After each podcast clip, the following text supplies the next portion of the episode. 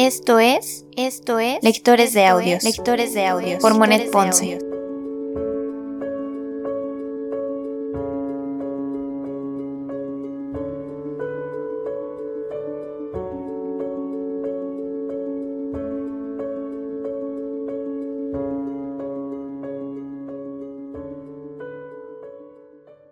Lectores de Audios Podcast únicamente narra las historias dentro de este libro.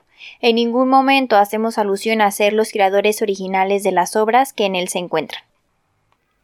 Lectores de Audios presenta El extraño caso del Dr. Jekyll y Mr. Hyde. Y Mr. Hyde.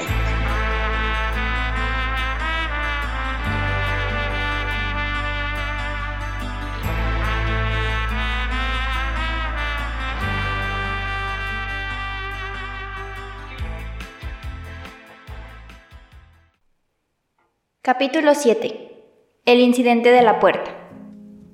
Un domingo, cuando Utterson daba su paseo acostumbrado con Mr. Enfield, fueron a parar una vez más a la callejuela.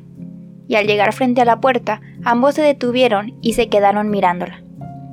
Por fin nos hemos librado de Hyde. Ya no lo volveremos a ver, dijo Enfield. Espero que su ausencia sea definitiva. Le he dicho que lo vi una sola vez y que experimenté la misma repulsión que usted. Era imposible verlo sin experimentar ese sentimiento, añadió Enfield. Y dicho sea de paso, debió usted creer que yo era un asno por no saber que esta era una entrada trasera de la casa del Dr. Jekyll. Fue en parte culpa suya que lo descubriera cuando ocurrió así. ¿Con qué lo descubrió? preguntó Utterson. Puesto que ha sido así, entremos al patio y demos un vistazo a las ventanas. A decir verdad estoy inquieto por el pobre Jekyll, y hasta en mi interior siento una voz que me indica el bien que quizá podría procurarle la presencia de un amigo. El patio estaba muy frío, un poco húmedo e invadido de unas penumbras prematuras, pese a que en el cielo, allá en lo alto, aún brillaba la puesta del sol. De las tres ventanas estaba entreabierta la de en medio, y sentado junto a ella, tomando el aire con aspecto de infinita tristeza en el semblante, como un prisionero sin esperanza, vio Utterson al doctor Jekyll. Jekyll, dijo Utterson en voz alta. Espero siga mejor. Estoy muy mal, Utterson, respondió el doctor tristemente con voz apagada. No duraré mucho, gracias a Dios. Pasa mucho tiempo en casa. Debe salir para activar la circulación de la sangre. Haga lo que hacemos el señor Enfield y yo. Le presento a mi primo, Mr. Enfield, el doctor Jekyll. Vamos, venga, coja su sombrero y dé una vuelta con nosotros.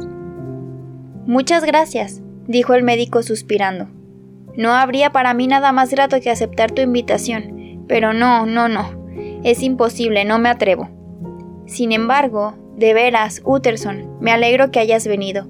Es realmente una gran alegría para mí el verte. Te rogaría que subieras con Mr. Enfield, pero este sitio no es adecuado. Pues entonces, dijo el abogado bondadosamente, permaneceremos aquí y hablaremos. Precisamente era eso lo que iba a proponer, permitiéndome una libertad extrema, replicó sonriendo el doctor.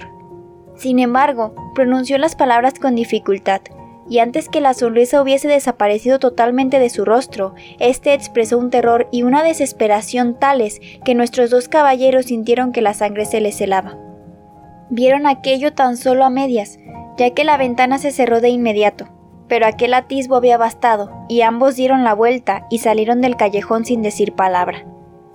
Tampoco hablaron mucho al cruzar la callejuela, y solo cuando llegaron a una calle de mucho tránsito, donde la relativa animación del domingo les reconfortó con el influjo de su torrente vital, Mr. Utterson se atrevió a mirar el rostro de su compañero de paseo. Uno y otro estaban pálidos. Uno y otro reflejaban el terror en sus ojos. Que Dios nos perdone, dijo Mr. Utterson. Mr. Enfield solo asintió con la cabeza y prosiguió, taciturno, su camino.